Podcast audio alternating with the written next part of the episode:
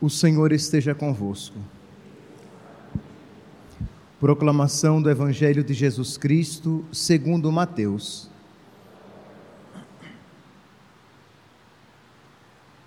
Naquele tempo, Pedro aproximou-se de Jesus e perguntou: Senhor, quantas vezes devo perdoar se meu irmão pecar contra mim? Até sete vezes? Jesus respondeu: Não te digo até sete vezes, mas até setenta vezes sete. Porque o reino dos céus é como um rei que resolveu acertar as contas com seus empregados. Quando começou o acerto, trouxeram-lhe um que lhe devia uma enorme fortuna.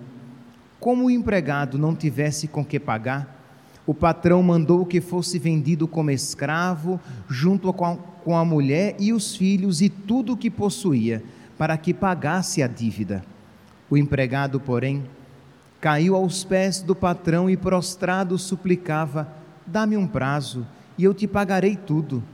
Diante disso, o patrão teve compaixão, soltou o empregado e perdoou-lhe a dívida. Ao sair dali, aquele empregado encontrou um dos seus companheiros que lhe devia apenas cem moedas. Ele o agarrou e começou a sufocá-lo, dizendo: Paga o que me deves. O companheiro, caindo aos seus pés, suplicava: Dá-me um prazo e eu te pagarei. Mas o empregado não quis saber disso saiu e mandou jogá-lo na prisão até que pagasse o que devia. Vendo o que havia acontecido, os outros empregados ficaram muito tristes e procuraram o patrão e contaram-lhe tudo.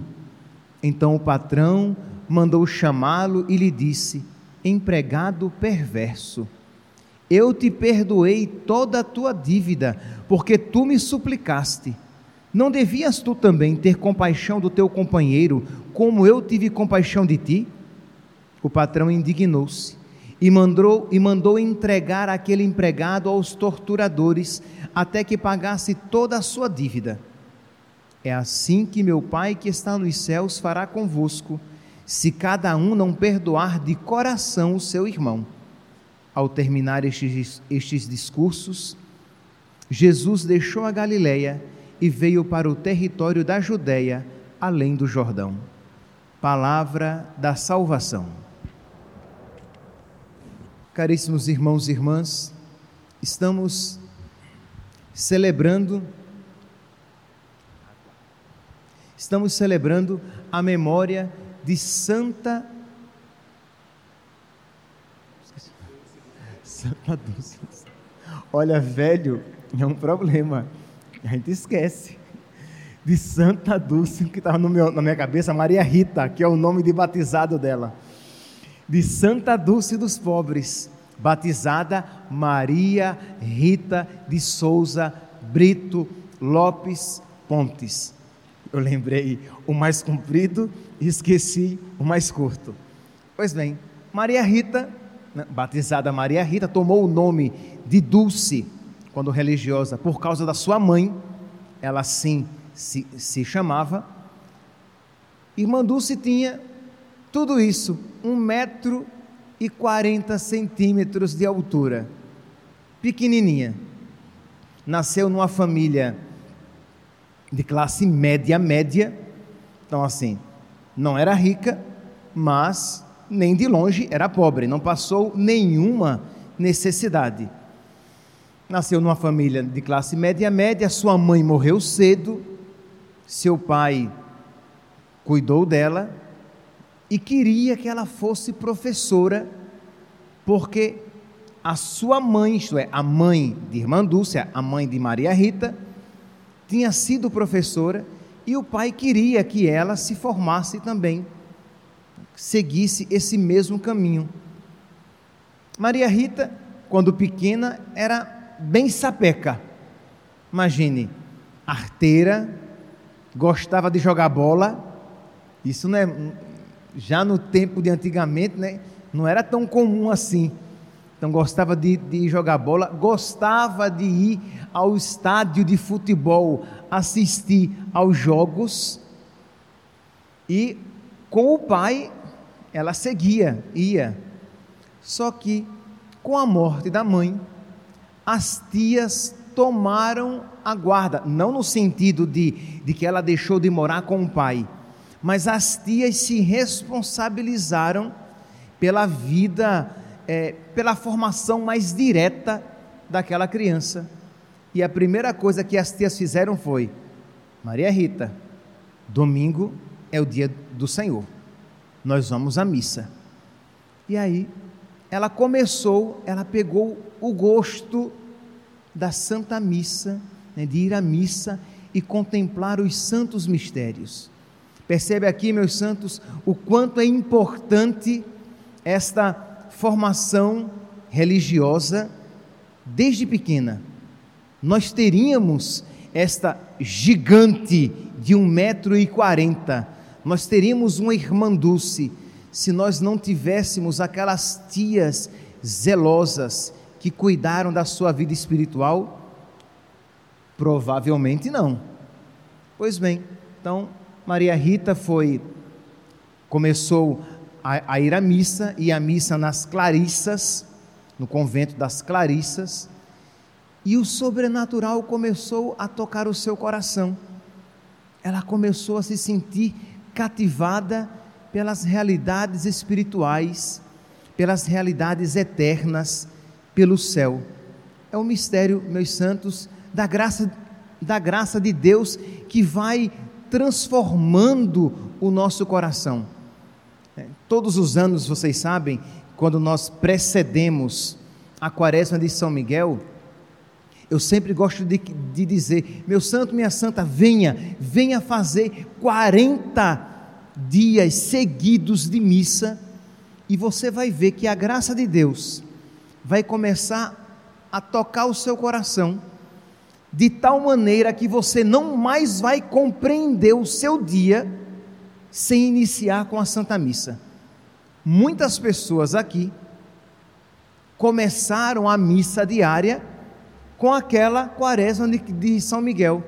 Começaram e todos os dias ouvindo a palavra de Deus, e todos os dias tendo a palavra de Deus iluminada por meio da pregação, e todos os dias podendo receber o corpo, sangue, alma e divindade de nosso Senhor, e, e sempre que necessário, podendo se confessar, e a graça de Deus começa a mudar o nosso coração e nós começamos a nos sentir atraídos por realidades espirituais que antes não nos atraíam tanto assim. Então quer dizer, nós precisamos dar uma abertura à graça. Nós precisamos dar uma chance para que a graça de Deus comece a transformar o nosso coração. A obra é de Deus, mas exige a nossa colaboração. Né, o Deus que te criou sem ti, não quer te salvar sem ti. Então, aquela menininha que foi levada à missa, né? se ela grande alcançou um metro e quarenta, criança era mais diminuta ainda. Aquela gotinha de gente sendo levada à missa e a graça de Deus ali nela trabalhando. E ela começou então, né, o seu coração começou a, a, a, se abrir para as realidades espirituais. Suas tias começaram a, a lhe dar o catecismo, a explicar agora mais profundamente as coisas de Deus, explicar o que acontece ali no altar, porque é que nós nos ajoelhamos quando os sinos tocam, o que é que se recebe quando as pessoas contritamente, espero que contritamente, com muita devoção e piedade, entram na fila para receber Jesus Cristo, explicando os mistérios da fé, os mandamentos da lei de Deus, explicando o que é a vida de oração e como rezar e conversar com Deus. As tias começaram a lhes a, a lhe explicar os, os fundamentos da fé. E aquilo começou, fez com que uma luz nova se acendesse no coração dela. Meus santos, é isso que nós precisamos pedir a Deus nas nossas missas, nas nossas orações, nos nossos encontros com Deus, pedir que, que Deus acenda a sua luz em nós. É, quando, às vezes, o sacerdote, quando toma o corpo de Cristo nas mãos, diz: Eu sou a luz do mundo. Pois bem, pedir a Jesus que Ele seja, que Ele ilumine o nosso mundo interior, de modo que, sob a luz de Deus, na luz de Deus, nós vejamos todas as coisas e vejamos o que vale a pena e o que é pó, o que é palha, o que é esterco, o que não tem valor algum. Pois bem, então as tias começaram a levar Rita, Maria Rita, a dar passos no conhecimento da fé da sua igreja. E fizeram ainda mais, fizeram-na apóstola, fizeram-na missionária. Disseram que ela já grandinha, ela já com os seus 12, 14 anos, pediram que ela procurasse as crianças ali da redondeza, crianças que não tinham vida religiosa, que não tinham vida de amizade com Deus, que ela desse a catequese também, que ela falasse de Deus para aquelas outras crianças. E é interessante, meus santos, o quanto Deus honra os seus missionários. Isto é, quando você generosamente se predispõe a falar dele, ele fala por meio de nós. Quando nós, com generosidade, nos predispomos a não ter vergonha de Deus, nem vergonha da nossa religião, e com humildade e pedindo a Deus humildade e sabedoria, e começamos a falar de Deus para as pessoas, Deus vai nos dando cada vez mais sabedoria, para que com cada vez mais profundidade a respeito de Deus e das coisas sagradas possamos falar. Então, aquela menina, aquela mocinha começou a crescer nesse ambiente espiritual ao ponto de, com 19 anos, ela não queria ser professora, ela queria se consagrar completamente a Deus. E o pai não queria, não gostou muito da história, mas era um homem católico e, mesmo que a contragosto, aceitou. Então, Maria Rita, que tinha nascido no dia 26 de maio de 1914, entrou para as Irmãs Missionárias da Imaculada Conceição da Mãe de Deus no dia 13 de agosto de 1933. Ela tinha 19 anos.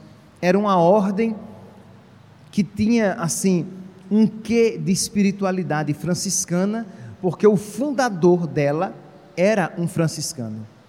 E ela começa então a sua vida religiosa. E, meus santos, uma frase que os religiosos, né, as irmãs que conviviam com ela e as pessoas, os pobres com quem ela se encontrava, diziam que ela repetia constantemente, e você pode dizer: Ah, padre, isso é uma frase chavão, quem é que não sabe disso? É verdade, meus santos. Muitos, intelectualmente, sabemos, muitos temos esta frase na nossa memória, mas nem por isso de fato cremos nesta afirmação. E ela repetia: a oração é o alimento da alma. Meus santos, ela repetia isso para as suas irmãs e ela repetia isso para as pessoas com quem ela se encontrava, porque ela sabia, por experiência, que sem o Criador, a criatura se esvai. Ela sabia por experiência que sem Cristo nós nada podemos fazer. Ela sabia por experiência que sem a graça de Deus que nós recebemos, que, em que eu que o caminho mais seguro e mais certeiro, além dos sacramentos, para receber a graça de Deus é a oração. A oração é o caminho por meio do qual Deus se condicionou a nos conceder muitas graças. Então ela sabia que querer viver o Evangelho sem rezar é loucura, de querer tomar sobre si a cruz e seguir Jesus sem vida de oração é loucura. Ouvir, imagine uma pessoa que vem à missa, ouve o Evangelho, ouve as pregações e não reza. Ela mais se entristece do que se alegra. Nunca vai sair da minha lembrança, porque é uma pessoa próxima a mim, que um, que um dia me disse isso, lá em Maceió. Essa pessoa, ela ia à missa do então Padre Henrique Soares, Dom Henrique. E eu feliz da vida, porque estava indo à missa lá. E depois de umas duas semanas, eu afoito, procurei essa pessoa e perguntei: e aí? Está gostando? E a pessoa disse: Eu vou deixar de ir à missa ali, que eu só saio dali angustiado, eu saio pior do que entro. E eu compreendi o que ela quis dizer. Que, como aquele padre pregava a palavra de Deus, mas em compensação aquela pessoa não queria rezar para se deixar moldar pela palavra de Deus, aquela palavra só feria e a oração não a transformava. Então, aquela pessoa ia, ouvia, aquilo a entristecia profundamente e ela voltava para casa como o jovem rico que não queria se desapegar. Então, meus santos, se nós não tivermos vida de oração, vai acontecer isso. Você vai ouvir, vai ouvir, vai ouvir, e aquilo vai se apresentar a você tão pesado, tão exigente, que você vai dizer: Ah, isso não é para mim. É verdade, meu santo, para você, este, esta que se apresenta agora, não, isso não é. Isso é para o homem novo, para a mulher nova, que precisa, para o homem e a mulher que precisam ser transformados. Então é rezar é se colocar na presença de Deus, é dar a oportunidade de Deus começar a modificar o seu coração para que esta palavra comece a gerar uma realidade nova e a mover você interiormente, de modo que pouco a pouco você começa a experimentar: já não sou eu mais que vivo, mas é Cristo que vive em mim.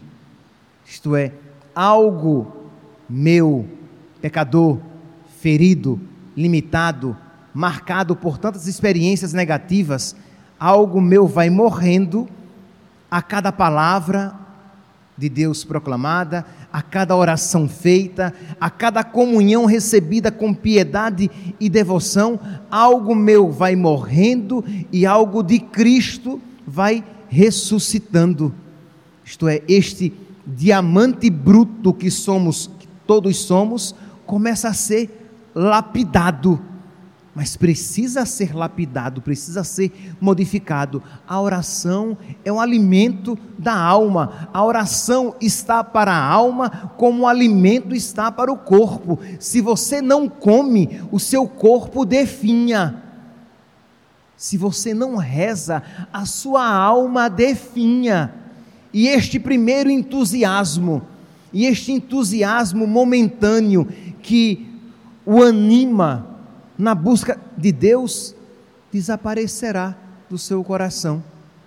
Então, aquela jovem moça né, que, que entrou no convento com 19 anos, ela sabia muito bem que a oração é o alimento da alma.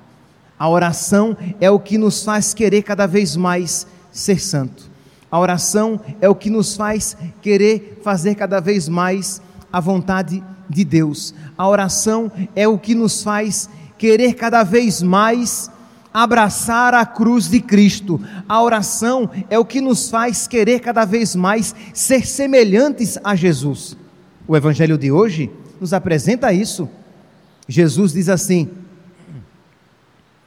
que Pedro se aproximou e perguntou: Senhor, quantas vezes eu devo perdoar? Sete vezes? Pedro estava sendo generoso, porque o talião não dizia isso, era olho por olho, dente por dente.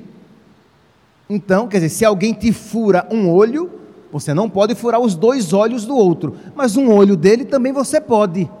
Você não pode se exceder na, na correção, na justiça humana.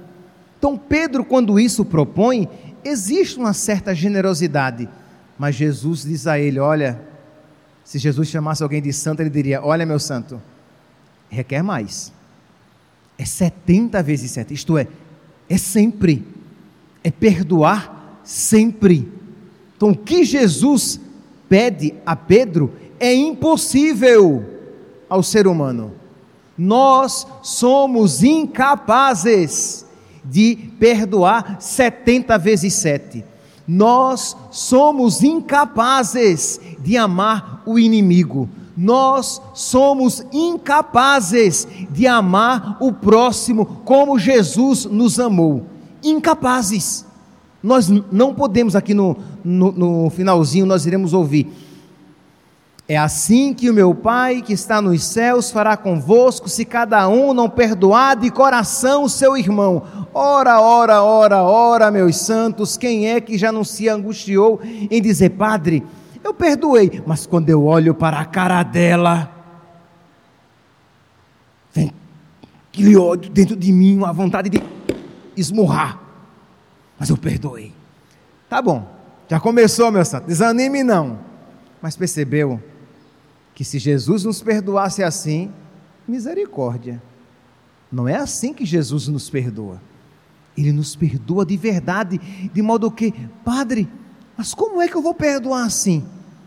Se aproximando de Jesus e deixando que Ele transforme o seu coração. Quando ontem, quando na homilia de ontem eu falava que quando a gente ama de verdade, a gente é capaz de pedir para trocar de sorte, isto é, eu preferiria que a sorte daquela pessoa fosse a minha e a minha a dela, de modo que, se ela tiver que ir para o inferno, que eu vá e ela se salve. Algumas pessoas mandaram mensagem, outras até ligaram para mim, da minha família, para dizer: olha, pelo amor de Deus, eu até quero a salvação de Fulano, Fulano, Fulano, Fulano, mas ao ponto de rezar e dizer: Jesus, que eu me perca, mas que ela se salve, isso eu não consigo. E eu disse: bingo, você não consegue.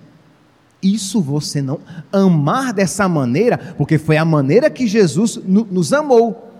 Aquilo que era devido a nós, coube a Ele, e a, aquilo que era dele, a natureza divina, coube a nós. Admirável troca.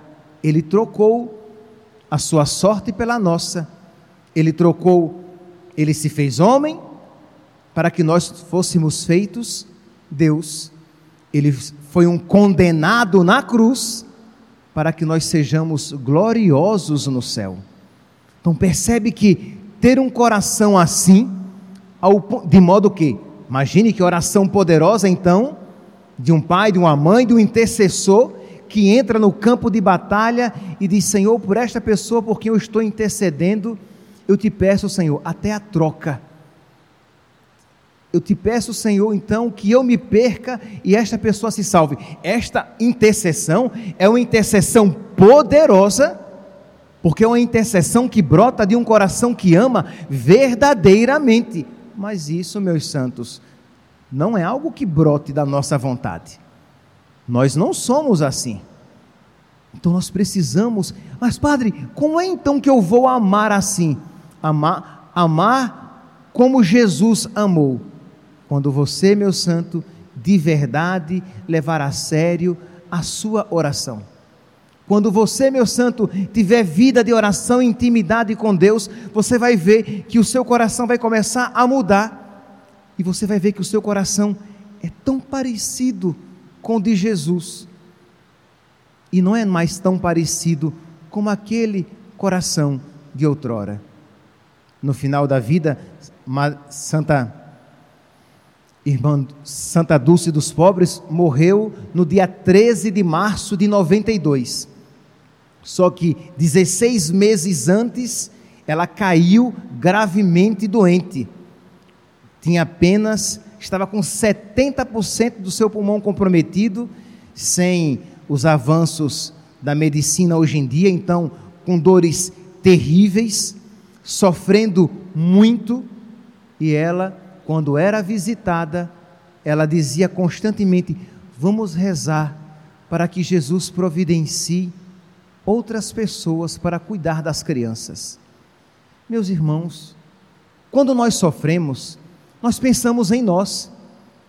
Quando você está com um problema financeiro, você não pensa que existem outras pessoas com problema financeiro maior do que o seu.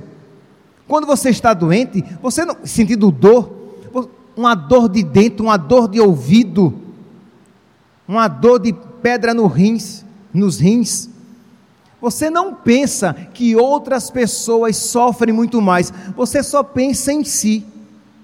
Ela ali sofrendo, pensava nas suas crianças, não como desespero, mas ela chamava, convidava a oração, porque a oração é a maneira que nós temos de participar da providência de Deus. Então, para que a providência, né, para que a divina providência providenciasse outras pessoas, para que as crianças não ficassem desamparadas. Percebe esta, este coração cristificado, este coração divinizado.